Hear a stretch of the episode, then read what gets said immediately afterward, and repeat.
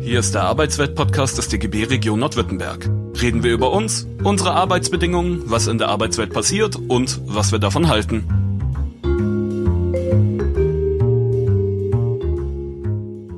Also, hallo und herzlich willkommen zum Arbeitsweltradio Podcast. Ähm, heute wieder in Kooperation mit IG Metall Stuttgart und das erste Mal live und interaktiv. Ähm, mein Name ist Duncan Opitz und ich bin heute euer Sprachrohr. Das heißt, wenn ihr Fragen an unsere beiden Gesprächspartner heute habt, dann schreibt sie am besten hier direkt unter die Live-Veranstaltung ähm, auf Facebook in die Kommentare. Ich werde die Kommentare dann sichten und äh, sobald es inhaltlich passt, die Fragen an unsere beiden Gesprächspartner weiterleiten. Unser heutiges Thema ist die gute Arbeit in der Transformation und deshalb freuen wir uns sehr, dass Hans-Jürgen Urban heute bei uns ist in der Sendung, dessen aktuelles Buch genau diesen Titel trägt. Ähm, Hans-Jürgen Urban ist äh, an der Schnittstelle zwischen Wissenschaft, Politik und Gewerkschaft aktiv. Ähm, seit November 2007 ist er geschäftsführendes Vorstandsmitglied der IG Metall. Und er ist zudem Privatdozent an der Universität Jena am Institut für Soziologie, wo er im Jahr 2014 habilitiert hat. Hans-Jürgen Urban ähm, ist Herausgeber der Monatszeitschrift Blätter für deutsche und internationale Politik. Ähm, und politisch tritt Hans-Jürgen Urban für die parteipolitische Unabhängigkeit der Gewerkschaft ein und für seine politischen Inhalte. Ähm, setzt er sich unter anderem als Mitglied des Forums äh, Gewerkschaften der Zeitschrift Sozialismus ein. Genau. Herzlich willkommen, Hans-Jürgen. Schön, dass du da bist. Vielen Dank.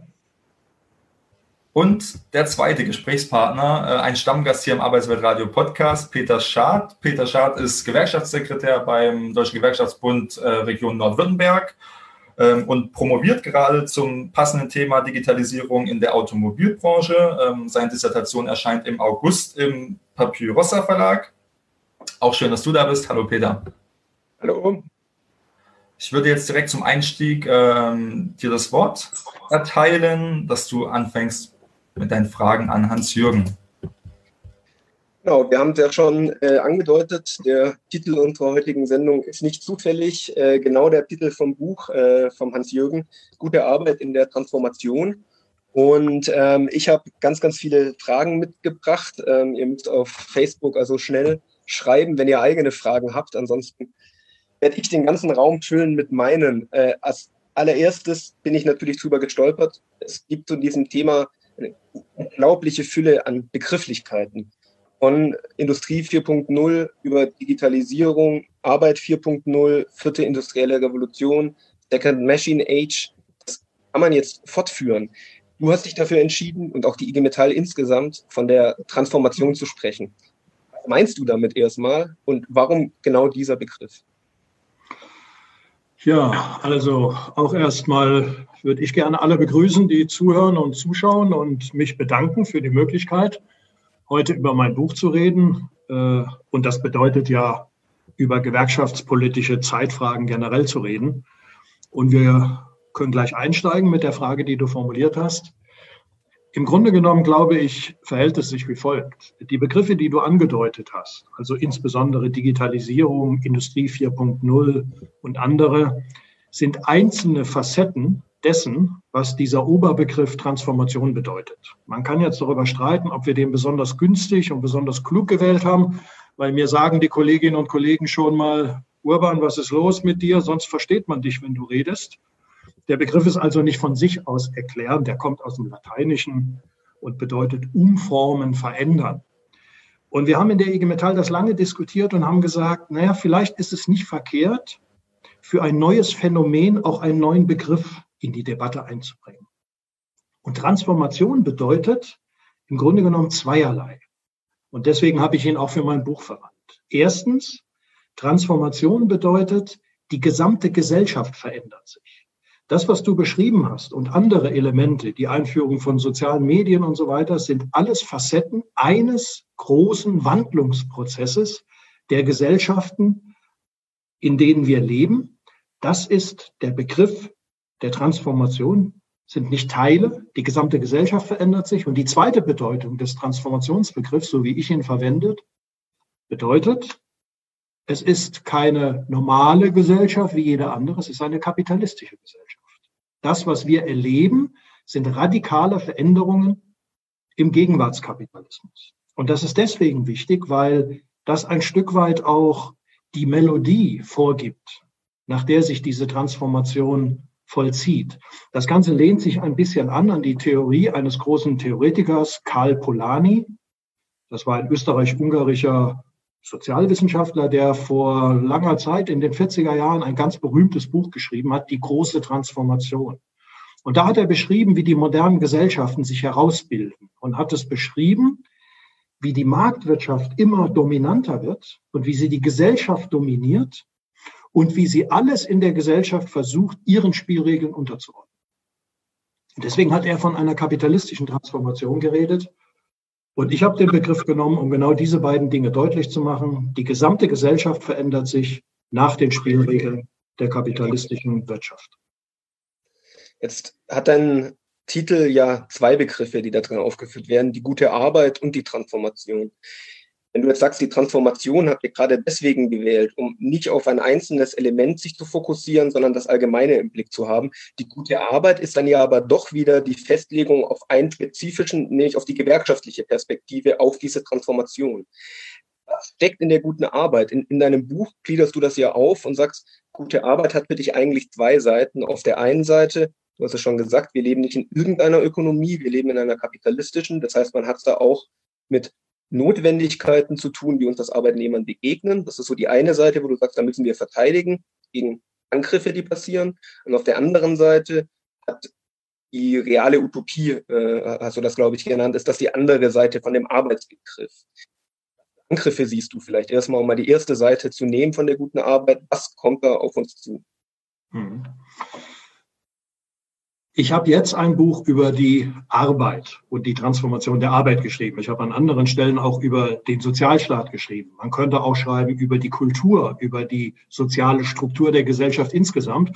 Aber da wir nun mal Gewerkschafterinnen und Gewerkschafter sind, ist die Arbeit natürlich für uns ganz zentral. Warum der Begriff gute Arbeit? Äh, der Begriff gute Arbeit ist schon seit einigen Jahren eingeführt in die gewerkschaftliche Debatte und auch in die Parteiprogramme von vielen Programmen und er ist kaum mehr wegzudenken. Äh, ich kann mich noch gut daran erinnern, als wir ihn eingeführt haben. Und da ist er ein bisschen auf Kritik gestoßen, weil er weil Kolleginnen und Kollegen gesagt haben, was soll denn das heißen? Gute Arbeit, das klingt wie schöner Wohnen. Das ist doch so unbestimmt. Was, was soll das heißen? Und wir haben gesagt, na ja, vielleicht ist die Tatsache, dass der Begriff so unbestimmt ist, eine Chance. Weil wer sagt, was soll das denn heißen, ist schon mittendrin in der Debatte. Und wir wollten anregen, Diskussionen über die Frage, was verstehen wir denn unter guter Arbeit? Was heißt das mit Blick auf Einkommen? Was heißt das mit Blick auf Arbeitsbedingungen? Was heißt das mit Blick auf Arbeitszeitgestaltung und so weiter? Und ich glaube, das ist ganz gut aufgegangen. Und ich habe jetzt diesen Begriff in zweifacher Hinsicht verwandt, wie du das richtig erwähnt hast. Einmal gute Arbeit als regulative Idee. Regulative Idee ist ein Begriff aus der Philosophie äh, und bedeutet, die gute Arbeit, wie wir sie uns vorstellen, ist so etwas wie eine Leitplanke, ist so etwas wie ein Orientierungspunkt beim Denken. Also wir vergleichen die Arbeitssituation, wie wir sie haben, mit Blick auf Einkommen, Arbeitsbedingungen, Gesundheitsschutz, Arbeitszeit, Weiterbildungsmöglichkeiten und sehen die Defizite und versuchen in unserer täglichen Betriebspolitik diese Defizite zu beheben, dass wir immer stärker rankommen an unsere Vorstellungen von guter Arbeit. Aber ich habe den zweiten Begriff, gute Arbeit als reale Utopie, auch deswegen verwandt, weil ich gesagt habe, es gibt gute Gründe anzunehmen, dass in einer Gesellschaft und in einem Betrieb, der vorwiegend nach dem Profitprinzip funktioniert, wir wahrscheinlich unsere Vorstellungen von guter Arbeit gar nicht werden realisieren können, sondern dass wir darüber nachdenken müssen, ob wir vielleicht nicht eine andere Form des Wirtschaftens brauchen, wo wir die guten Arbeitsbedingungen nicht immer dem Profitprinzip abbringen müssen, sondern wie die, wo die Frage, was ist gute Arbeit, was sind gute Produkte, was braucht die Gesellschaft, was brauchen die Menschen, im Zentrum der Überlegung steht. Und so weit sind wir in unserer Ökonomie nicht. Und deswegen habe ich versucht, mit diesen beiden Begriffen sowohl eine Orientierung für die praktische Arbeit im Betrieb zu geben, aber auch so ein bisschen die Sehnsucht wach zu halten, dass das, was wir realisieren wollen, wahrscheinlich noch ein ganzes Stück weit weg liegt und dass wir darüber nachdenken müssen, ob die Bedingungen der kapitalistischen Ökonomie wirklich die Bedingungen sind, in denen wir gute Arbeit auf Dauer realisieren können. Du hast es gerade so gesagt, dass du gesagt hast, wir werden nicht unbedingt das realisieren können, das unter guter Arbeit verstanden wird. Habe ich deinem Buch eine Aussage entnommen, wo ich sagen würde, die ist eine Spur härter. Die ist nicht nur, wir werden nicht die gute Arbeit realisieren können, sondern es findet sich relativ am Anfang eine Formulierung, ich paraphrasiere dich, als Alleinläufer werden wir das Gegenteil bekommen. Als Alleinläufer geht das in eine Richtung, wo die Arbeit für uns erst einmal härter, wo sie schwerer wird und wo eine Polarisierung stattfindet, wo also Leute überflüssig gemacht werden auf der anderen Seite und die, die arbeiten, mehr Stress haben werden. Sehr empirisch auch in deinem Buch. Das ist ja nicht etwas, was du ableitest aus ihren äh, ähm, äh, Notwendigkeiten kapitalistischer Ökonomie. Du zitierst sehr viel aus den DGB-Studien, gute Arbeit, die du, glaube ich, selber mit herausgibst. Da liegt das nahe. Und äh, verweist also auf sehr viele Zahlen, dass ja bei den momentanen Umfragen, wenn Arbeitnehmerinnen und Arbeitnehmer gefragt werden, arbeitet ihr schon mehr mit digitalen Medien? Das ist eine sehr starke Korrelation gibt zwischen wir arbeiten mehr mit digitalen Medien und sie haben mehr Stress, werden öfter bei der Arbeit unterbrochen. Es gibt mehr Einzug ins Privatleben. Also mal ganz provokativ hingesagt, haben wir es bei der Transformation mit einem Prozess zu tun, der erst einmal ein Angriff ist auf die gute Arbeit. Du hast zwei wichtige Punkte genannt, die ich nochmal hervorheben möchte. Also ich versuche zum einen natürlich auch über durchaus theoretisch angeleitete Analysen mich zu beschäftigen mit dem, was wir gegenwärtig in den Betrieben vorfinden und versuche mir aus diesen theoretischen, wissenschaftlichen Analysen eine Meinung zu bilden. Aber ich versuche diese Ergebnisse dann noch immer wieder zu checken und zwar zu vergleichen mit dem, was die Kolleginnen und Kollegen sagen. Wir haben ja bei der IG Metall zum Beispiel einige Umfragen in den letzten Jahren gemacht, wo wir die Kollegen gefragt haben, wie ist eure Arbeitssituation? Und ich nehme diese Daten und ich nehme die Gespräche, wenn ich vor Ort bin. Ich hoffe, ich bin es bald wieder. Wenn ich mit den Kollegen diskutieren kann und sie mir erzählen von ihrer Arbeitssituation und überprüfe damit die Erkenntnisse, die ich auch ein Stück weit über die Theorie erreicht habe. Und da bestätigt sich das, was du gesagt hast.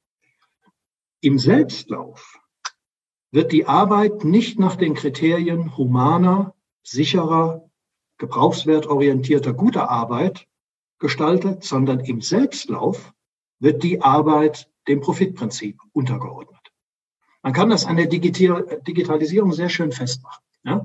Die Digitalisierung ist ein Technologieschub, wie wir den schon oft in der Geschichte der Arbeit, der Arbeitsgesellschaft erlebt haben, der von sich aus erst einmal, würde ich sagen, weder gut noch schlecht, weder gut noch böse ist.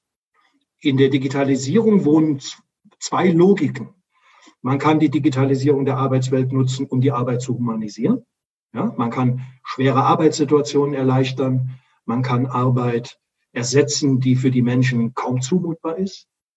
Aber in der Digitalisierung steckt natürlich auch das Potenzial der Rationalisierung, der Kontrolle, der Arbeitsverdichtung und so weiter.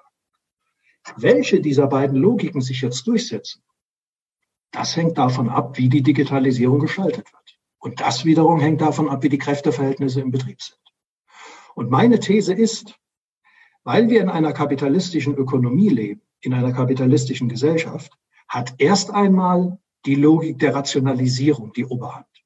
Das heißt, was wir in den Betrieben erleben, ist erst einmal, dass die Digitalisierung Einzug hält, um die Produktivität zu erhöhen, um Arbeitskosten einzusparen, um die Arbeitszeit zu flexibilisieren und so weiter und so fort. Und ob das Humanisierungspotenzial zum, zur Geltung kommt, das hängt davon ab, ob wir die Kraft haben, als Betriebsrätinnen und Betriebsräte, als Vertrauensleute, als IG Metall von außen, dagegen zu halten und für die Umkehr zu sorgen, dass die Digitalisierung sich eben nicht als Rationalisierung vollzieht, sondern dass die Digitalisierung im Betrieb so eingeführt wird, dass die positiven Aspekte zum Vorschein kommen. Und das ist immer ein bisschen ein Kampf im Nachhinein. Erst einmal dominiert die Profitlogik, weil ich glaube, da wird mir kaum jemand widersprechen. Wenn man die Hochglanzbroschüren liest, mit denen die Digitalisierung beworben wird, entsteht manchmal der Eindruck, die Arbeitgeber setzen auf die Digitalisierung, um uns die Arbeit zu humanisieren und um uns die Arbeit schöner zu machen. Also das ist nicht die Erfahrung, die wir in den Betrieben machen und das sind auch nicht die Erkenntnisse, die wir aus der theoretischen Analyse haben, sondern erstmal wird im Kapitalismus die Digitalisierung zum Sinne der Rationalisierung, der Arbeitsverdichtung eingesetzt. Und es hängt von uns ab, ob wir die Kraft haben, die andere Logik, die in dieser Technik auch drin ist, zum Vorschein zu bringen. Hans-Jürgen, ähm, ich habe direkt die erste Frage von unseren Zuschauern an dich. Du hast ja gerade gesagt, dass die Profitlogik momentan ähm, dominiert. Daran anschließend die Frage von Manu Wahl auf Facebook. Wer sind denn die Treiber, ähm, also wahrscheinlich die gegenwärtigen Treiber der Transformation und wie genau gestalten sie den Prozess der Transformation momentan? Naja, also man muss ein bisschen vielleicht unterscheiden zwischen dem Betrieb und der Arbeitswelt auf der einen Seite und der Gesellschaft auf der anderen Seite. Wir erleben ja, dass mit der Digitalisierung sich auch in der gesamten weltweiten Ökonomie die Strukturen und die Kräfteverhältnisse ungeheuer stark verändert haben. Ja?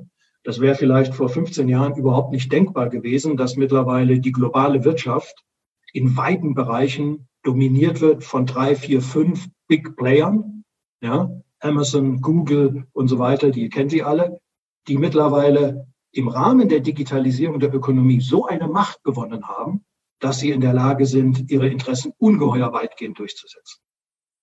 In den Betrieben, in denen wir, unsere Kolleginnen und Kollegen beschäftigt sind, naja, läuft das nach den Spielregeln, wie das halt in kapitalistischen Betrieben läuft.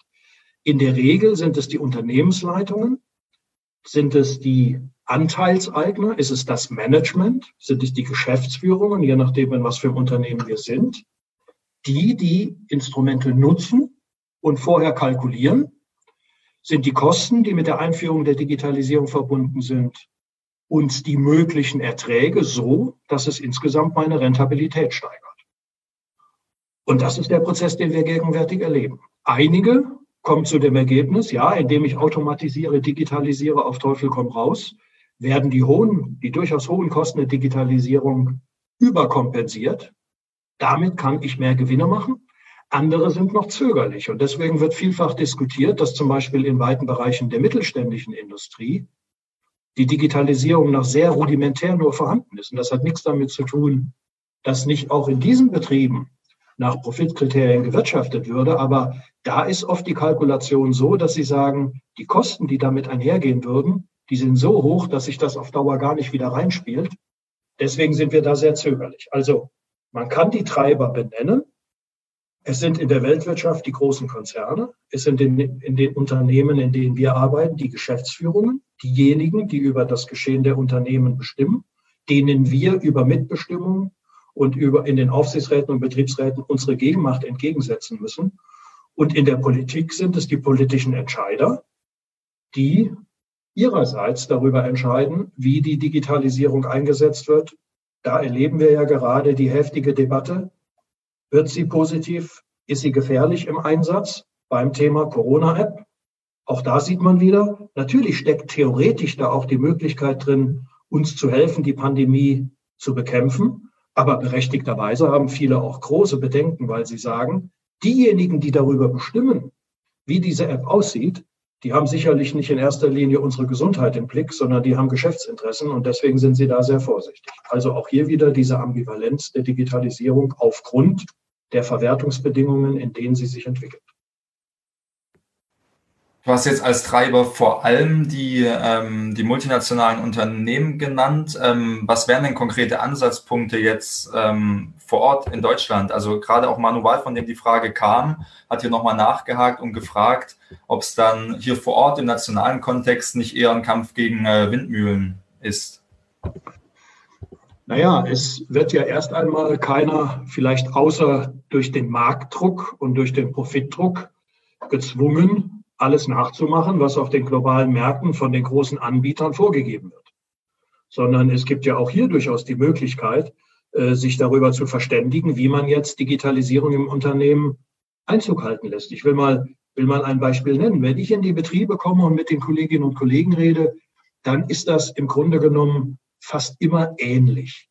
Die Frage der Digitalisierung zieht ein und der erste Konflikt, mit dem sich die Kolleginnen und Kollegen auseinandersetzen müssen, ist das Thema Datenschutz.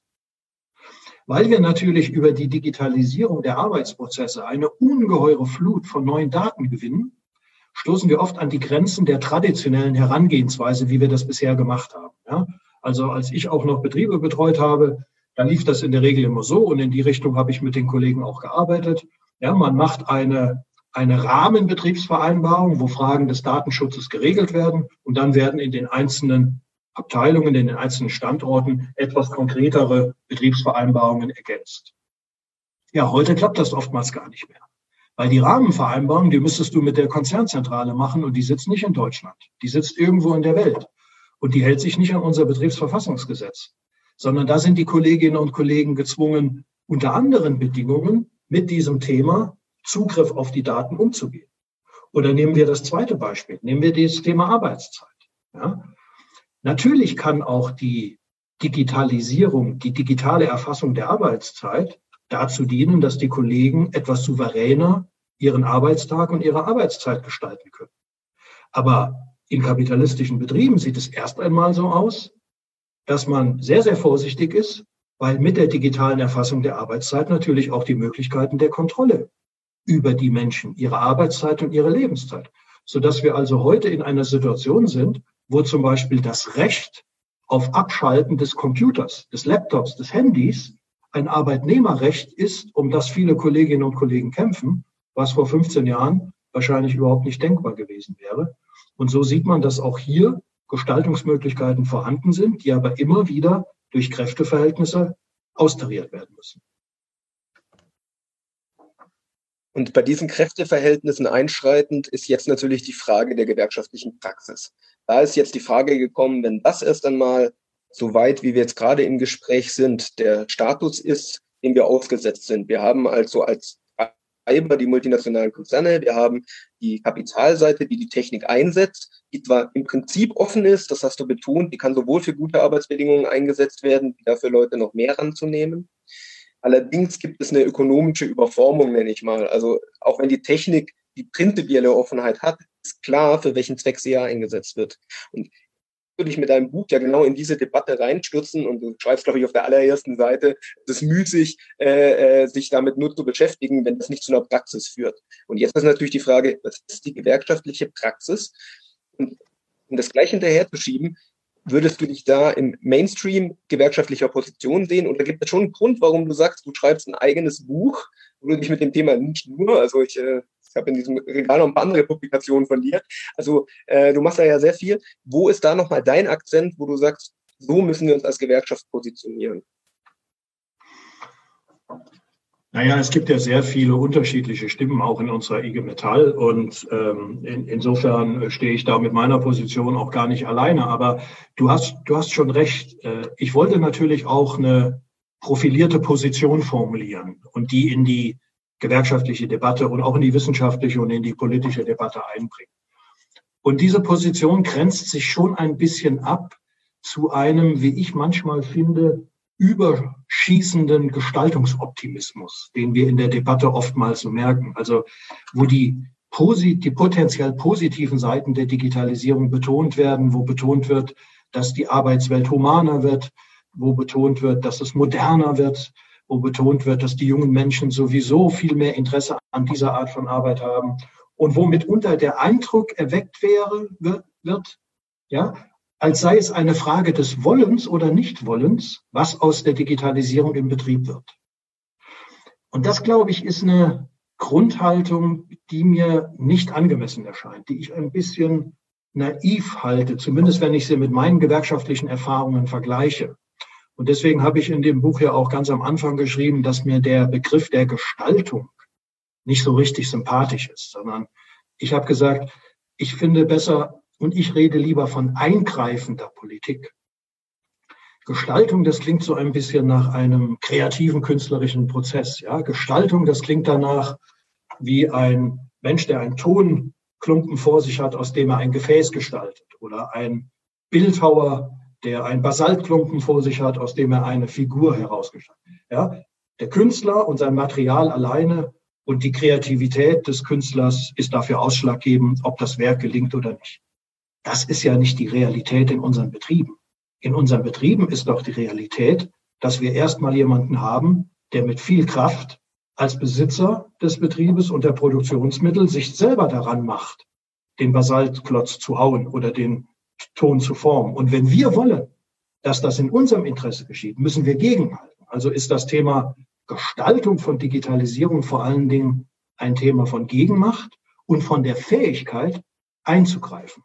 Und das ist ein bisschen mein Akzent. Und deswegen versuche ich in dem Buch auch an verschiedenen Stellen runter zu deklinieren, ja, was sind denn jetzt die Bedingungen, um diese Eingriffsfähigkeit hinzukriegen? Was braucht man denn dafür, wenn man eingreifen will in diesen vorstrukturierten, an den Gewinnorientierungen, durch die Gewinnorientierung geprägten Prozess?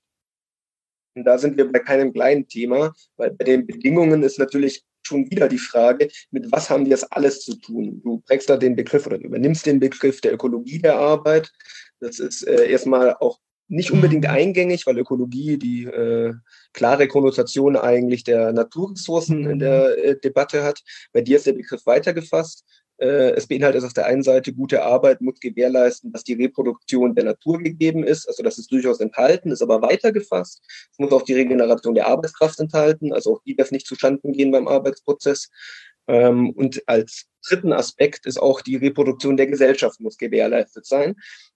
Diesen Dreiklang muss also erfüllt sein, wenn man eine gewerkschaftliche Strategie angeht. Da ist das Erste, was ins Auge springt. Das sind Bedingungen, die man sich ganz prinzipiell zwar sehr gut in Einklang vorstellen kann. In der kapitalistischen Ökonomie, die wir gerade schon mal unterstellt haben als die Welt, in der wir leben, schließt das eine sehr gern das andere aus. Also wie kann man sich überhaupt als Gesellschaft in diesem Prozess positionieren? Und um das jetzt von dem sehr abstrakten Level auf das ganz Konkrete zu, äh, äh, äh, runterzubrechen. Was heißt das für die IG Metall, wenn Fridays for Future äh, auf der Straße steht und sagt, Automobilindustrie, redet für Arbeitsplätze ein, gut und schön. Aber das ist doch die äh, Industrie, die diesen Planeten kaputt macht. Also, dass das alles drei berücksichtigt werden muss, ist das eine. Aber wie sieht eine gewerkschaftliche Strategie aus, die es tatsächlich schafft, diese drei Punkte in Einklang zu bringen? Ja, da bohrst du aber wirklich an den richtigen Stellen. Also vielleicht darf ich an der Stelle mal ganz kurz ausholen, warum ich zu diesem Begriff der Ökologie der Arbeit gekommen bin. Ähm, der ist gar nicht von mir der Begriff, sondern da hat es vor einigen Jahren Kolleginnen und Kollegen gegeben, die an diesem Begriff gearbeitet haben und ich habe ihn wieder aufgegriffen. Warum? Ähm, ich bin über die Ökologiedebatte gekommen an der Stelle, weil ja gerade die IG Metall als Industriegewerkschaft immer sich den Vorwurf gefallen lassen muss, dass sie über vieles nachdenkt, über Autos, über Maschinen, im Maschinenbau und so weiter, aber nicht über die Natur. Und dass die Art und Weise, wie wir arbeiten, die Produkte, die wir produzieren und so weiter, eventuell weltmarktgängig sind, aber die Natur zerstören. Und diese Diskussion muss man ja sehr ernst nehmen, weil ohne intakte Natur kann man auch unsere Produkte nicht produzieren. Und deswegen habe ich im Grunde folgende Idee entwickelt.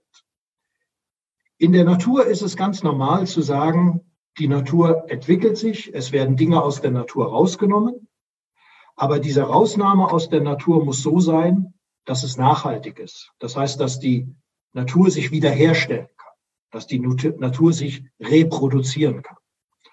Und dieser Vollzug, ja, man gibt etwas raus und muss es dann aber wiederherstellen und das muss im Gleichgewicht bleiben, ist nicht nur in der natürlichen Natur der Fall. Das ist im Grunde genommen auch bei jedem Arbeitsprozess so. Auch die Arbeitskraft, auch die Kolleginnen und Kollegen gehen morgens in den Betrieb, verausgaben ihre Arbeitskraft, produzieren Waren und Dienstleistungen ermüden und müssen diese Arbeitskraft wiederherstellen, damit sie wieder am nächsten Tag in ihrem Betrieb können. Das heißt, dieses Prinzip von Verausgabung und Reproduktion, das wir aus der Natur haben, das kann man auch auf die Kolleginnen und Kollegen, auf die Arbeitskraft übertragen. Und auf die Gesellschaft kann man das auch übertragen. Auch Gesellschaften sind permanent im Wandel und es braucht spezifische Bedingungen, dass diese Gesellschaften sich wieder reproduzieren können, dass die sich so entwickeln können, dass sie nicht auseinanderfliegen. Und jetzt war die Idee die, ich glaube, dass jede Vereinseitigung falsch ist. Das heißt, wir können als Gewerkschaft, als IG Metall nicht nur darauf gucken, entsprechen wir den Interessen der Arbeitskraft, wir, ohne dass wir die Natur- und die Gesellschaftsinteressen hinten runterfallen lassen. Wir könnten aber auch nicht hingehen und sagen, wir werden jetzt zu Hardcore-Ökologen und uns interessiert nur noch die Ökologie, egal welche Auswirkungen auf die Gesellschaft oder auf die Arbeitskraft unserer Kolleginnen und Kollegen hat. Und mit der Gesellschaft ist es genau das Gleiche. Und die Frage, die ich da diskutiert habe in diesem Buch heißt, wäre es nicht sinnvoll? Wir stellen sowas wie eine Prüfmatrix auf. Das heißt, wir definieren drei Zielsetzungen und unterscheiden gute und schlechte Politik anhand der Frage, ob diese drei Zielsetzungen berücksichtigt werden. Und jetzt machen wir das mal konkret an deinem genannten Beispiel, nämlich der Automobilproduktion. Und wir sind ja nur immerhin auch äh, im Schwabeländle. Da gibt es ja nur eine ganze Reihe, aber nicht nur dort. Die Kolleginnen und Kollegen von Volkswagen und von Ford und so weiter hören ja vielleicht auch zu. Die eine Lösung, die jetzt ausschließlich schaut auf die Natur, würde sagen, das mit dem Automobil, das geht gar nicht, Schluss damit.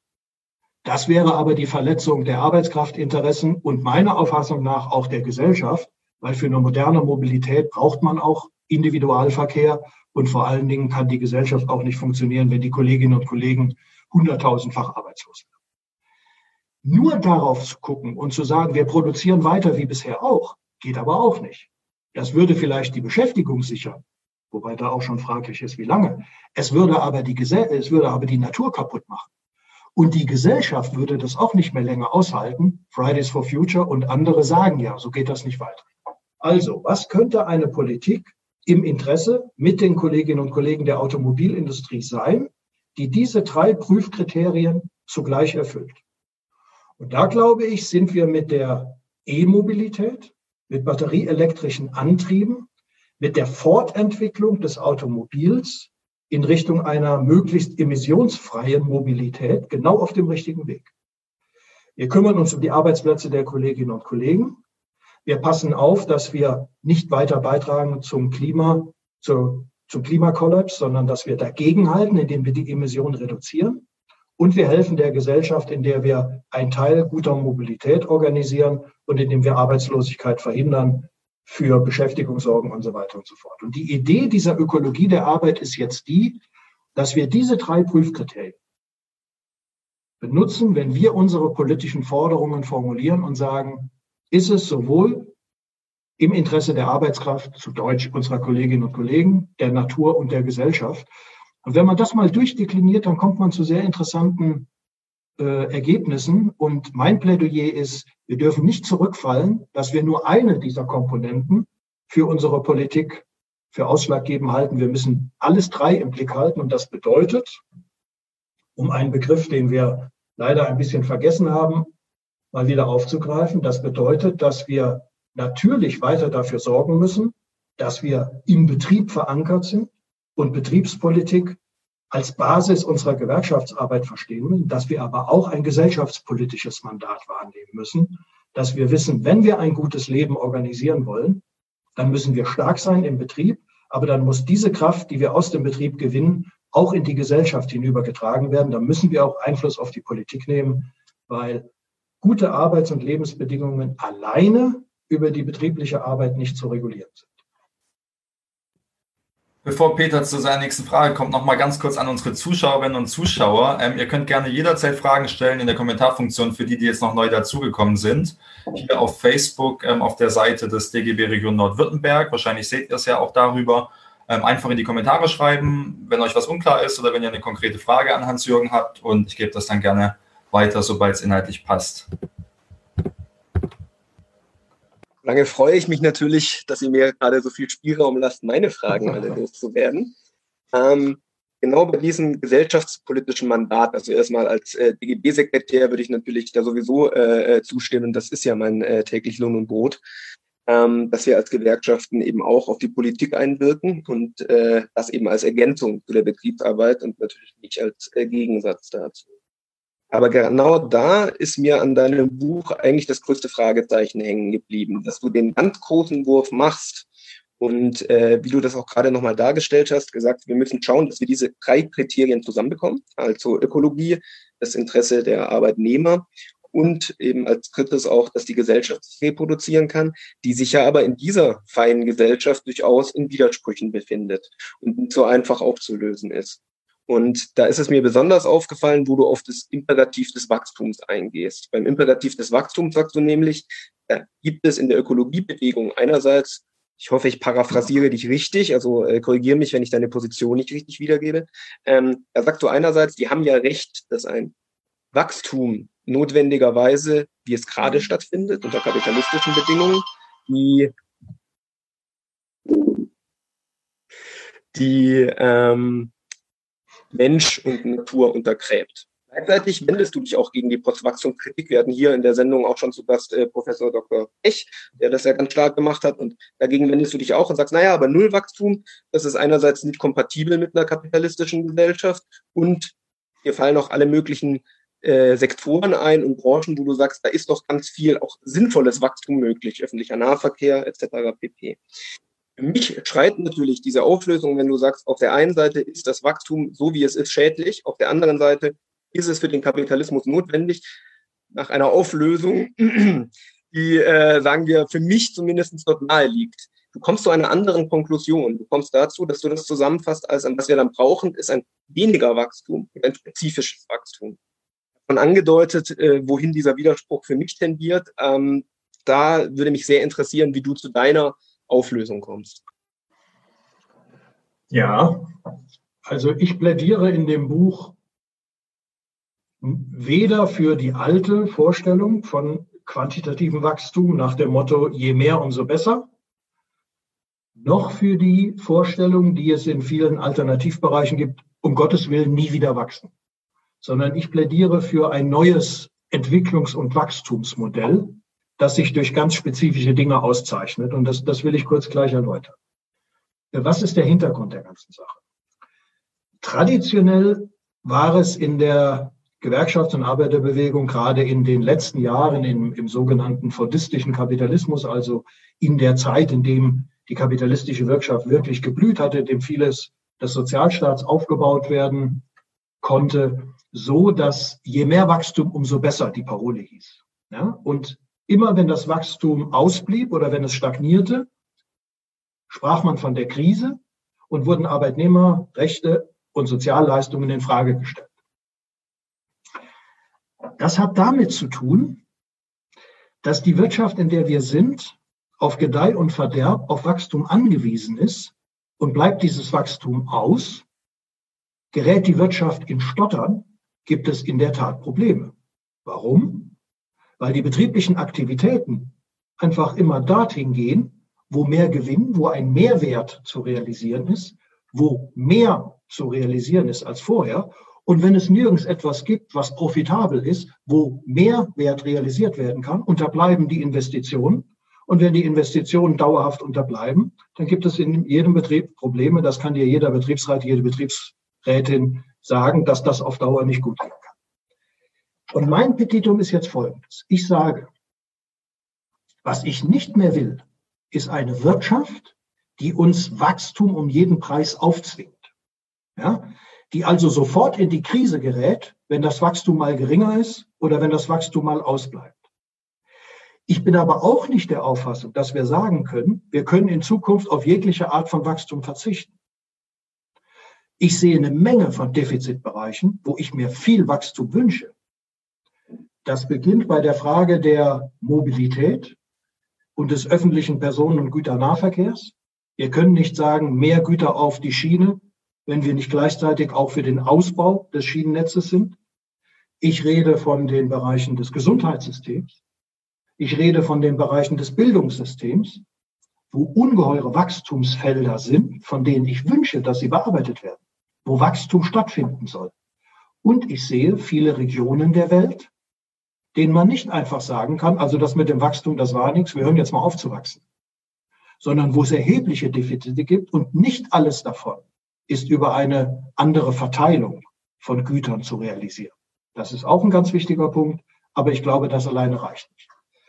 Und was ich jetzt vorgeschlagen habe im Anklang und unter Bezugnahme auf viele, die das vor mir gedacht haben, das ist ein neues Wachstumsmodell, wo sozusagen die Gesellschaft selber darüber entscheidet, was soll wachsen und was soll nicht wachsen. Und wo sie nicht sofort in die Krise gerät, wenn das Wachstum etwas geringer ausfällt, sondern wo man sich selber als Gesellschaft das Recht herausnimmt, in die Richtung sollen wir weiter wachsen und in der Richtung brauchen wir eventuell auch Stopp oder gar einen Rückbau. Wir haben in der chemischen Industrie Bereiche, wo wir sagen, das macht keinen Sinn. Wir werden dann eine neue Diskussion über das Thema Rüstung erleben, ob da nicht Sektoren des Rückbaus sind. Und wir erleben ja gegenwärtig schon, ob wir das wollen oder nicht, dass mitunter auch die ökologische Transformation in der Automobilindustrie mit einem gewissen Reduzierung des Beschäftigungsvolumens einhergeht.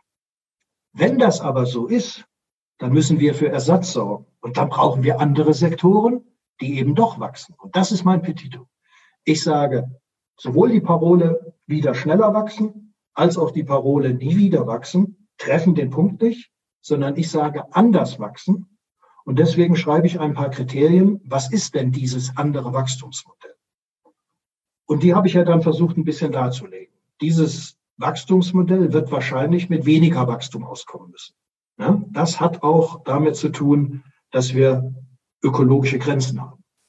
Ja, das Wachstumsmodell, das wir in den Metropolen des globalen Nordens, also in den kapitalistischen Metropolen haben, lässt sich nicht in der Form, mit dem Ressourcenverbrauch, mit der Umweltverschmutzung auf die gesamte Welt übertragen. Wir brauchen einen Wachstumstyp, der weniger Ressourcen verschmutzt. Zweitens, ich finde, dieses Wachstum muss demokratischer sein. Ja, weil ich finde, das darf nicht die Profitlogik vorgeben, was wächst und was nicht wächst. Das muss die Gesellschaft diskutieren. Und dann müssen wir dafür sorgen, dass in die Bereiche, die wachsen sollen, das Geld reingehen soll, die Arbeitskraft reingehen soll und in die anderen Bereiche eben nicht. Und das Ganze muss ökologischer vor sich gehen. Ja, es muss einhergehen mit einer effizienteren Produktion, einer ressourcenschonenderen Produktion und auch mit einer Diskussion über unseren Konsum, ob wirklich alles, was produziert wird, so gebraucht wird. Und das ist die Idee, die hinter diesem Kapitel steckt, wo ich mich positioniere in dieser Debatte und abgrenze zwischen diesen beiden Polen, die ich für falsch halte.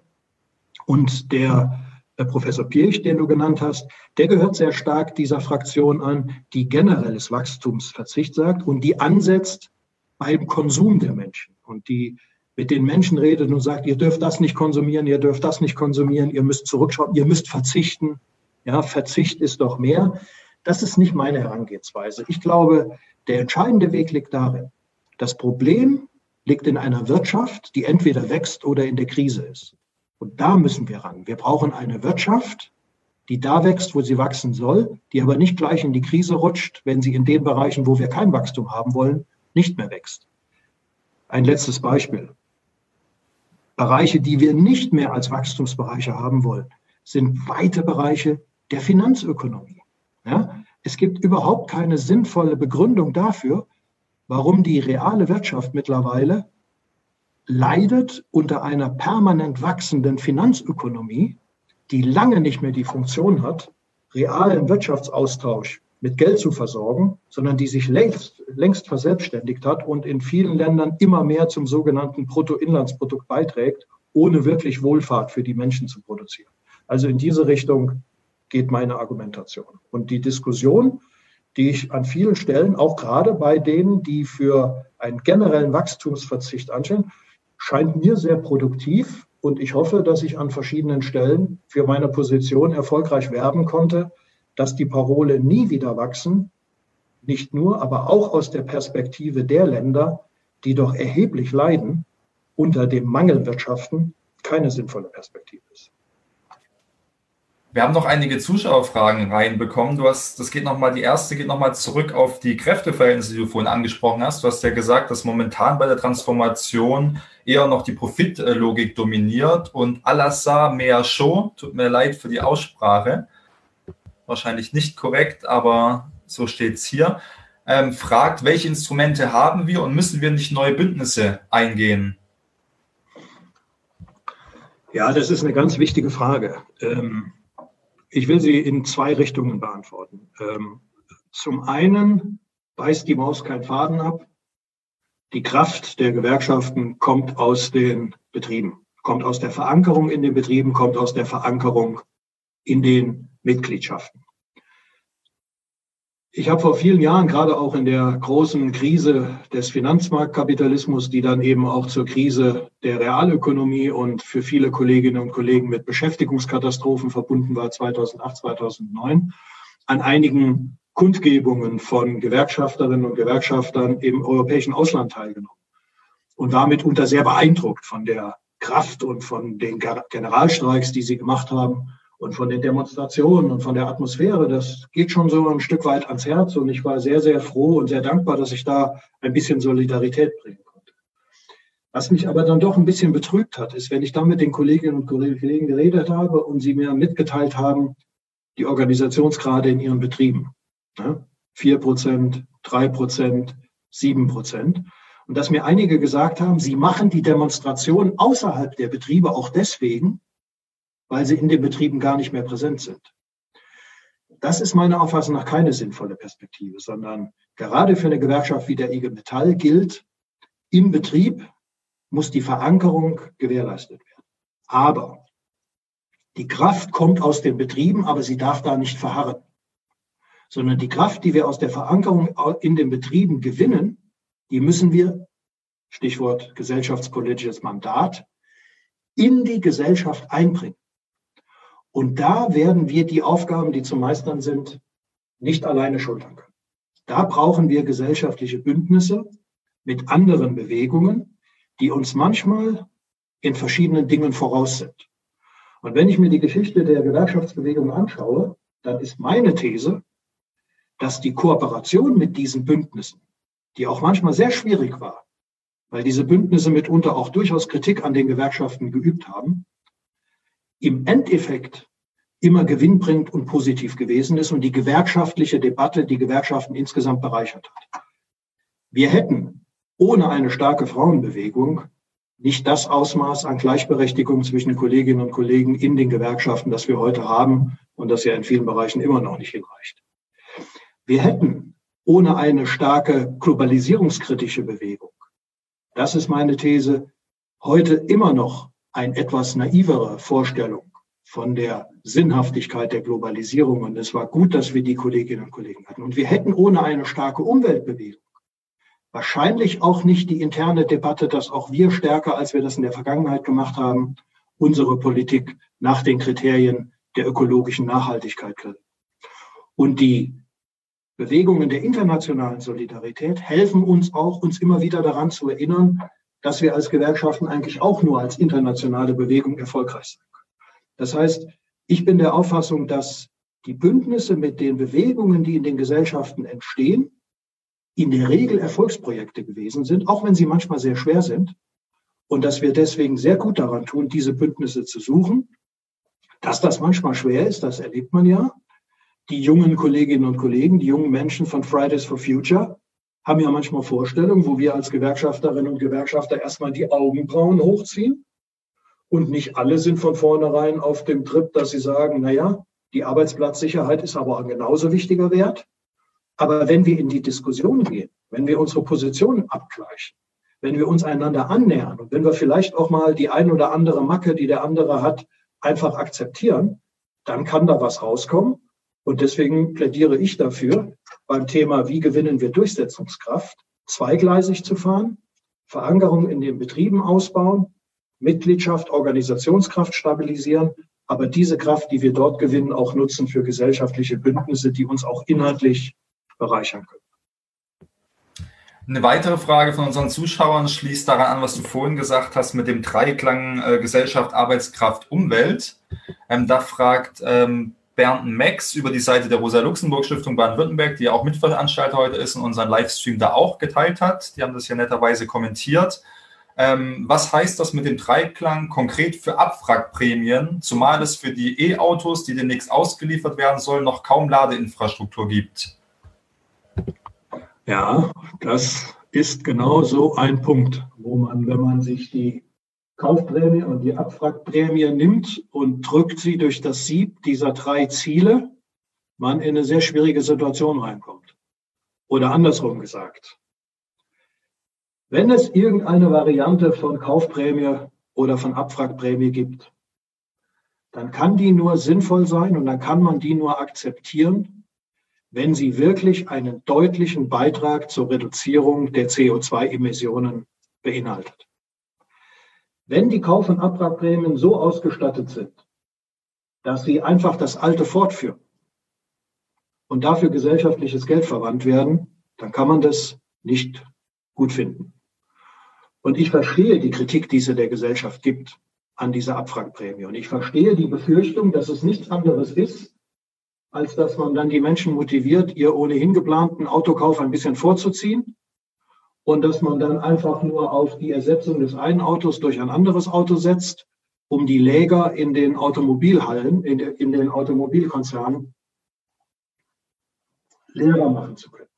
Das wäre sicherlich nicht der richtige Punkt. Deswegen sagen wir ja, und deswegen hat ja zum Beispiel auch der Jörg Hoffmann, unser Vorsitzender, immer wieder gesagt, wir wollen nicht einfach Abwrackprämien oder Kaufprämien, sondern wenn das in diese Richtung gehen soll, dann muss es einen ökologischen Mehrwert haben und dann muss es in dem Sinne verteilungsgerecht sein, dass zuvor erstmal die Autokonzerne ihren Beitrag geleistet haben. Und deswegen muss ich es ehrlich sagen, kann ich es absolut verstehen, wenn in der Gesellschaft Kritik geübt wird, an der Tatsache, dass Automobilkonzerne, die vorerst mal anständig Dividende ausschütten, dann auf der anderen Seite eine Unterstützung ihres Absatzes haben wollen. Das finde ich auch unpassend. Und wenn ich erlebe, dass es keine Konsequenzen für die Gehaltsgestaltung der Manager hat und trotzdem öffentliche Subventionen, öffentliche Gelder gefordert werden, um die Konzerne zu unterstützen, finde ich das ebenfalls gänzlich unpassend und kann gut verstehen, dass das kritisiert wird. Ich glaube, wir sind da in einer gewissen Dilemmasituation. Natürlich wäre es ökologisch gesehen besser, man würde in die Infrastruktur für die E-Mobilität investieren. Und ich bin auch der Auffassung, dass das den Vorrang haben sollte. Aber auf der anderen Seite brauchen wir wahrscheinlich irgendeinen Impuls, der jetzt einen Wachstumsimpuls, um die Konjunktur wieder einigermaßen anfahren zu können, mit sich bringt. Deswegen sei es drum, dann wird man halt über irgendwelche Formen von Unterstützung des Absatzes nachdenken müssen. Aber es sind wirklich nur die akzeptabel, die im Saldo eine deutliche Reduzierung der CO2-Werte mit sich bringen, weil ansonsten ist es in der Tat aus ökologischen Gründen nicht sinnvoll. Dann fällt das Ding bei einer dieser drei Prüfkriterien einfach durch. Hm, die heutige Veranstaltung wird ja unter anderem auch mitveranstaltet von der Hochschulgruppe des DGB und von der Hochschulgruppe Die Linke SDS hier an der Universität Stuttgart. Ähm, passend dazu kommt eine Frage von Alexander Relea Linder, ähm, der fragt, wie es den Gewerkschaften wieder besser gelingen kann, sich in den Betrieben zu verankern und vor allem junge Menschen anzusprechen. Er meint, dass es heutzutage nicht mehr äh, selbstverständlich ist, mit dem Job-Einstieg auch direkt Gewerkschaftsmitglied zu werden ähm, was es da für Möglichkeiten gibt, wieder für junge Menschen auch attraktiver zu werden. Mhm. Ja, da hoffe ich als jemand, der bald 60 wird, kein dummes Zeug zu reden. Da sollen die jungen Kolleginnen und Kollegen gleich protestieren, wenn sie das für Quatsch halten. Ich will dazu Folgendes sagen. Ähm, also erstens freue ich mich, dass wir als IG Metall in den letzten Jahren äh, im Bereich der Auszubildenden, im Bereich der jungen Erwachsenen durchaus erfolgreich gewesen sind. Es ist also nicht so, dass die jungen Menschen, die in die Betriebe kommen, per se gewerkschaftskritisch oder gar gewerkschaftsfeindlich wären. Aber was auf der anderen Seite natürlich auch stimmt, das ist, dass viele der jungen Menschen mit einer Grundhaltung äh, und einem Wertegerüst in, in die Betriebe hineinkommen, das erstmal doch relativ weit weg ist von dem, was wir als Gewerkschafterinnen und Gewerkschafter vertreten. Und deswegen glaube ich, dass auch wir als aktive Gewerkschafter da eine gewisse Bringschuld haben. Und diese Bringschuld bedeutet darin, besteht darin, auf die Menschen zuzugehen und mit ihnen zu diskutieren, sich erst einmal anzuhören, wie sie das denn sehen mit den Gewerkschaften und mit Betriebsratsarbeit und mit Arbeit in der Jugendvertretung und welche Notwendigkeiten sie sehen, sich daran zu beteiligen und wo sie glauben, wo die Lohnerhöhungen herkommen und wo sie glauben, wer für die Sicherheit des Arbeitsplatzes kämpft, wenn der Betrieb in der Krise ist. Ich will das nicht mit erhobenem Zeigefinger machen und ich will das auch nicht als Oberlehrer machen, sondern ich will das wirklich als Diskussionsprozess machen und finde und glaube, das sind meine Erfahrungen, dass das in der Regel sehr gut angenommen wird, mit den jungen Kolleginnen und Kollegen darüber zu diskutieren. Das ist das eine. Aber was noch besser ist, das ist, die jungen Menschen mit einzubeziehen, wenn es wirklich betriebliche Konflikte gibt. Weil man lernt durch einen betrieblichen Konflikt wahrscheinlich mehr als auf 100 Seminaren. Wenn man nämlich selber mal spürt, dass man alleine ziemlich schlechte Karten hat, dass man aber erfolgreicher gewesen ist, wenn man das gemeinsam mit der Jugend- und Auszubildungsvertretung gemacht hat oder mit dem Betriebsrat oder mit der IG Metall oder mit anderen Kolleginnen und Kollegen, dass man also da gewuppt hat, was alleine nicht geklappt hat und dass man sich tatsächlich gegen die Vorgesetzten oder gegen die Geschäftsführung oder wer noch immer hat durchsetzen können. Wenn man das mal selber erlebt hat, dann ist das ein klasse Gefühl. Und dann ist das eine gute Voraussetzung dafür, sich dann auch weiter kontinuierlich in den Gewerkschaften zu engagieren. Und der dritte Punkt, den ich erwähnen will, ist, wahrscheinlich müssen wir auch einfach unsere Art und Weise, wie wir miteinander reden, wie wir kommunizieren, mal überdenken. Ich bin auch noch so einer, der, wenn es sein muss, stundenlang diskutiert und manchmal auch ein bisschen Theorie mit hinzunimmt und Seminare macht. Vielleicht ist das auch manchmal einfach zu langweilig. Vielleicht muss man auch mal andere Methoden und andere Formen der Kommunikation nehmen. Und vielleicht muss man auch als Hauptamtlicher, als Vorstand mal etwas länger zuhören, als man das gewohnt ist. Ähm, das muss man einfach ausprobieren. Das ist auch eine Frage der Debattenkultur. Und da glaube ich, da müssen wir einfach offen sein. Und ich glaube, aus so einer Kombination von aufklärender Debatte, von Einbeziehung in konkrete Klassenkonflikte im Betrieb und in der Gesellschaft und aus einer offenen Kultur, die die Menschen einlädt mitzumachen, könnte man eine Strategie bauen, äh, wo man erfolgreich werben kann um die jungen Menschen. Vieles davon haben wir ja realisiert, aber sicherlich gibt es in vielen Bereichen auch noch Luft nach oben. Debattenkultur, die du gerade angesprochen hast, gehören ja verschiedene Seiten. Auf der einen Seite zum Beispiel die Technik. Das erleben wir gerade, weil unsere Debatte gerade einen Teilnehmer verloren hat. Äh, wir hoffen, dass Danken wieder zurückkommt. Bis dahin gibt es keine Fragen aus dem Publikum. Ähm, aber es hat auch eine inhaltliche Ebene und darauf wollte ich nochmal eingehen. Du hast angesprochen, gerade mit Fridays for Future, wenn man äh, mit Leuten spricht, denen die Ökologie sehr wichtig ist, dass man durchaus auch die Notwendigkeiten, die wir als Gewerkschaft haben, man da nahe bringen kann.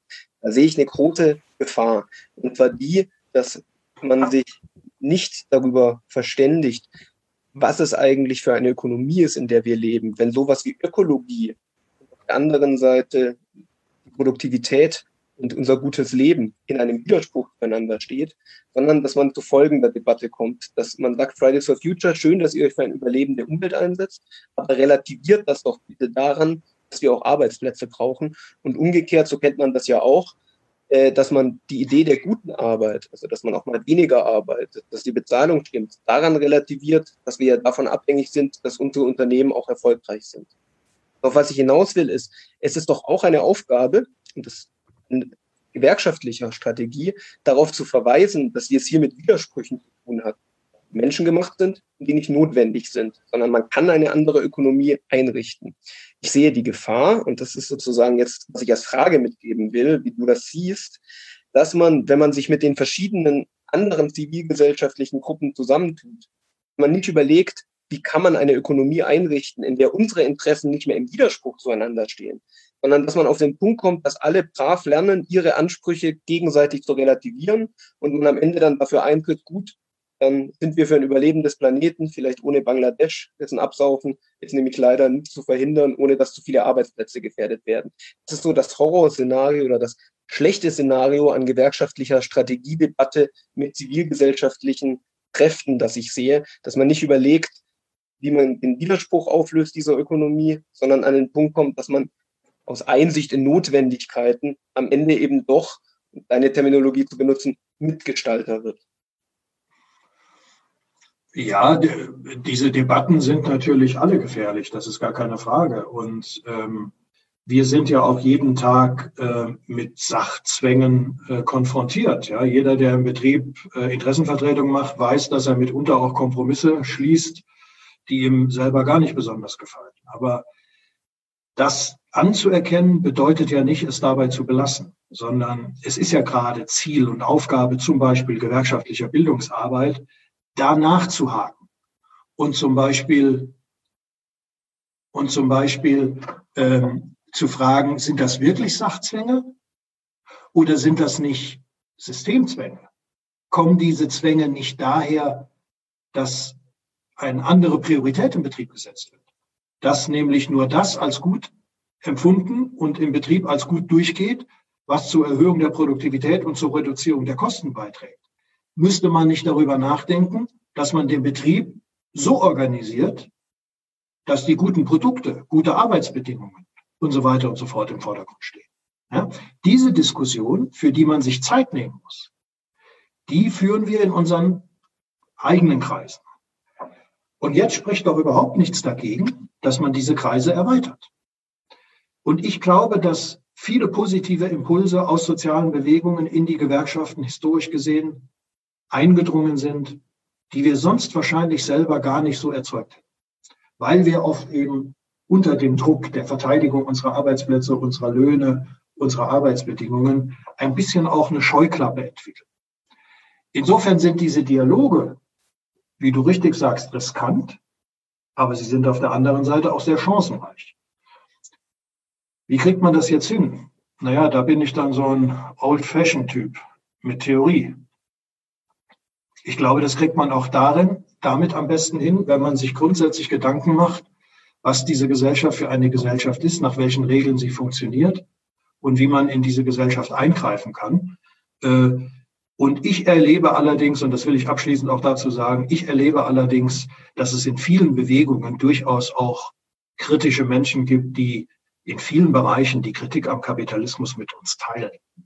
Äh, also als ich vor vielen Jahren äh, auch Mitglied bei Attac wurde und dort mitdiskutiert habe, äh, habe ich viele getroffen, die ähnlich gedacht haben wie ich, die vielleicht die Akzente stärker auf die internationale Solidarität und die Finanzmarkttransaktionssteuer gesetzt haben und nicht auf die Arbeitsplätze in Deutschland, aber die gleiche, die gleiche Vorstellungen hatten. Oder als wir gemeinsam im Blockupy-Bündnis anlässlich der Eröffnung der Europäischen Zentralbank demonstriert haben, waren viele Menschen um mich, die ähnlich gedacht haben mit Blick auf den Finanzmarktkapitalismus und was das für ein Unsinn ist, ein Wirtschaftssystem sich zu leisten, in dem die Finanzansprüche von Investmentbankern und so weiter bedient werden müssen und darunter die sinnvollen Bereiche der Ökonomie zu leiden haben. Also es ist nicht so, dass nur in unseren Bereichen systemkritisch gedacht wird. Deswegen plädiere ich nach wie vor dafür, in den eigenen Reihen Erfahrungen auch theoretisch zu reflektieren und auszuwerten, aber dann offen in die Debatten mit denen zu gehen, die wir gerne als Bündnispartner hätten und uns auch deren Kritik zu stellen, weil manchmal spüren die vielleicht auch, dass wir auf dem Holzweg sind, früher als wir das selber spüren. Und deswegen sind das in der Regel durchaus riskante, aber auch chancenreiche Debatten. Habe noch mal eine Frage von unseren Zuschauerinnen und Zuschauern. Und zwar bezieht sich das auf äh, die Wachstumsreduzierung, die du vorhin angesprochen hast. Ähm, Flexitar fragt, ähm, wie soll dieses Wachstum überwacht werden und wie möchte ein, nee, Moment, Entschuldigung, ähm, lässt sich diese Wachstumsreduzierung, die hier als Ziel genannt wurde, nicht nur mittels einer Planwirtschaft in Anführungszeichen durchführen, wie soll dieses Wachstum überwacht werden und wie möchte eine Gewerkschaft hierbei Gegenmaßnahmen vornehmen, wenn beispielsweise das Wachstum durch einen guten Markt eben gerade sehr gut läuft bei Unternehmen X, hören dann die Arbeiter auf zu arbeiten und bekommen einfach weiterhin Lohn und in Unternehmen Y wird weiter produziert? Ja, das ist eine gute Frage, die sofort entsteht, wenn man das Ganze praktischer durchdenkt. Ja? Äh, natürlich geht es nicht darum, von heute auf morgen irgendeinen Betrieb abzuschalten. Ja, es sei denn, es ist wirklich ein Betrieb, der Schadstoffe produziert, die das Leben gefährden und so weiter. Davon rede ich jetzt nicht. Oder es ist eine Fleischindustrie, die unter gänzlich inakzeptablen Bedingungen die Menschen ausbeutet. Davon rede ich jetzt nicht. Da muss man schnell handeln, da muss auch schnell die Betriebsschließung äh, eine sinnvolle Option sein. Nein, in der Regel ist das wahrscheinlich ein Umbauprozess, der viele Jahre dauern wird und der vor allen Dingen über grundsätzliche Entscheidungen, die gar nicht ins Detail gehen, sondern die grundsätzliche Weichenstellungen betreffen, vollzogen werden muss. Was meine ich damit? Wir haben heute vielfach die Förderung von Forschung über Steuergelder an öffentlichen Institutionen. Wir haben heute vielfach die Bevorteilung oder Benachteiligung von Wirtschaftszweigen über das Steuersystem. Wir haben heute vielfach die Unterstützung von Weiterbildungsmaßnahmen, von Bildungsmaßnahmen mit bestimmten Inhalten und mit bestimmten, ähm, mit bestimmten Formen, wie sie durchgeführt werden. Hinter all dem steckt eine Vorstellung, von dem, was wir in der Wirtschaft unterstützen wollen. Und ich plädiere dafür, sich darüber bewusst zu werden und genauso zu diskutieren, was wir in der Wirtschaft nicht unterstützen wollen. Das würde zum Beispiel bedeuten, wenn ich der Auffassung bin, dass wir in der Automobilindustrie, und zwar so schnell, dass es früh genug ist, den Umstieg vom Verbrenner in die E-Mobilität realisieren müssen und dass wir in der Automobilindustrie darüber nachdenken müssen, ob wir auch stärker zu den nicht batterieindividuellen, sondern anderen Formen der Mobilität beitragen können. Dass wir dann, wenn wir das wollen, auch zum Beispiel Forschungsaktivitäten, zum Beispiel staatliche Gelder, zum Beispiel steuerliche Vergünstigungen oder steuerliche Diskriminierungen an diesem Ziel ausrichten müssen. Und das bedeutet, dass wir den schrittweisen, aber doch voranschreitenden Übergang bei den Produkten bei der Art und Weise zu produzieren, organisieren. Nicht von heute auf morgen, nicht unter Inkaufnahme von Arbeitslosigkeit, aber durch gesellschaftliche Entscheidungen und durch gesellschaftliche ähm, ähm, Gewährung von, von Steuermitteln. Zweiter Punkt. Neben dieser indirekten Förderung gibt es auch eine direktere. Anhand der Subventionierung für die Lufthansa ist darüber diskutiert worden, ob denn der Staat Miteigentümer bei der Lufthansa wird. Und in anderen Bereichen ist das auch diskutiert worden. Ich sage ja, natürlich, das soll er werden. Wenn er Milliarden gibt, dann muss er auch Miteigentümer an diesem Unternehmen werden, dass er mit so viel, dass er mit so viel Geld unterstützt. Aber jetzt kommt der entscheidende Punkt. Wenn er dann aber Miteigentümer ist, wenn er im Aufsichtsrat sitzt, wenn er Einfluss nehmen kann, dann muss er diesen Einfluss auch nehmen. Und dann müssen die Repräsentanten der öffentlichen Hand die über diesen Weg da reingekommen sind, eben auch dafür sorgen, dass in den Unternehmen die Entscheidungen getroffen werden, die wir aus ökologischen Gründen brauchen. Und das ist eine Aufgabe, die ich mir vorstelle unter meinem Begriff der Wirtschaftsdemokratie. Und aus diesen Facetten setzt sich das zusammen, was ich für notwendig halte. Und ich will den dritten Punkt nennen. Viele Unternehmensentscheidungen führen dazu, dass die Menschen in der Region, in der diese Unternehmen produzieren, von diesen Unternehmensentscheidungen betroffen werden.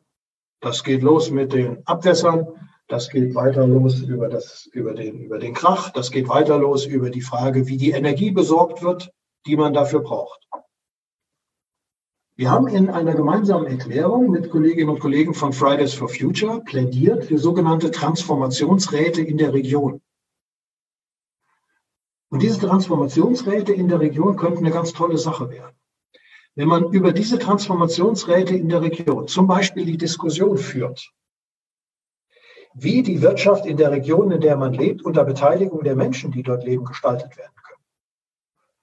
Wie man zum Beispiel organisiert, dass mehr grüner Strom in die Bude kommt und weniger aus der Verbrennung von Kohle oder von Erdgas.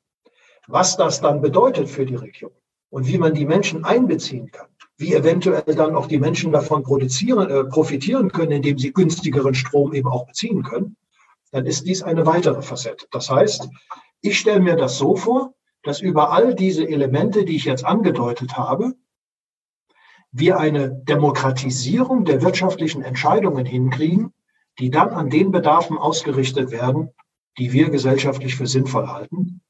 Und das wird ein Prozess sein, der wird nicht von heute auf morgen zu realisieren sein, aber er muss eben so schnell sein, dass zum Beispiel die Emissionen so schnell reduziert werden können, dass wir mit den Klimazielen, die wir uns vorgenommen haben, auch gut hinkommen. Jürgen, jetzt hast du äh, meine letzte Frage eigentlich vorweggenommen. Also das nochmal, äh, ich wollte nochmal nachhaken zum Abschluss. Wir sind bei 70 Minuten. Es gibt äh, keine Fragen mehr von den Zuhörerinnen und Zuhörern. Äh, ich wollte eigentlich dahin gehen, ob du nochmal zusammenfassen magst, was die strategischen Notwendigkeiten jetzt sind, wie wir uns aufstellen müssen. Ähm, ich will dir trotzdem die Möglichkeit geben, nochmal was zu sagen, ohne dich zu nötigen, die letzten fünf Minuten einfach nur zu wiederholen. Aber wenn du noch mal was hast, wo du sagst, damit würdest du gerne aufhören, weil das für dich die zentrale Botschaft ist, die du uns als Vertrauensleuten, Gewerkschaftsmitgliedern, Funktionären mitgeben willst, die wir hier gerade äh, der Sendung folgen. Es sind ja auch zivilgesellschaftliche Akteure mit dabei. Ähm, was willst du uns allen am Ende noch mitgeben? Also ich glaube, dass wir gegenwärtig vor drei besonderen Aufgaben stehen. Aufgabe Nummer eins, die Konflikte, die uns, die auf uns in den Betrieben zukommen werden, zu bewältigen. Die laufen ja jetzt zum Teil schon. Die haben wir gehabt, als wir die Gesundheitsstandards für die Kolleginnen und Kollegen einführen mussten, die wieder in den Betrieb gekommen sind, als die Bude wieder hochgefahren wurde oder die gar nicht aus dem Betrieb raus waren, weil die Bude durchproduziert hat. Wir haben die Konflikte gehabt bei der Umsetzung der Kurzarbeit. Und wir werden diese Konflikte vermehrt bekommen, so fürchte ich, bei der Aufrechterhaltung von Kurzarbeit und beim Kampf für den Erhalt von tariflichen Mindeststandards, beim Kampf um den Erhalt von Arbeitsplätzen und gegen Insolvenzen. Das wird sich mit Sicherheit ungeheuer verschärfen. Da ist die Bewährungsprobe, die wir bestehen müssen, sonst brauchen wir über andere Dinge gar nicht groß nachzudenken, weil dann verlieren wir die Mitglieder, dann verlieren wir die organisationspolitische Kraft. Aber ich glaube, Stichwort gesellschaftspolitisches Mandat, das reicht nicht. Ich glaube, wir müssen auf absehbare Zeit aus dieser Defensivsituation, in die wir durch die Krise geraten sind, rauskommen. Das heißt, wir müssen uns verständigen über die zentralen gesellschaftspolitischen Ziele, die wir gemeinsam angehen wollen. Zum Beispiel, wie wollen wir Antworten auf die absehbaren Verteilungskonflikte, die sich ranken werden um die Frage, wer soll denn die Schulden bezahlen, die jetzt für die Krisenpolitik aufgenommen worden sind?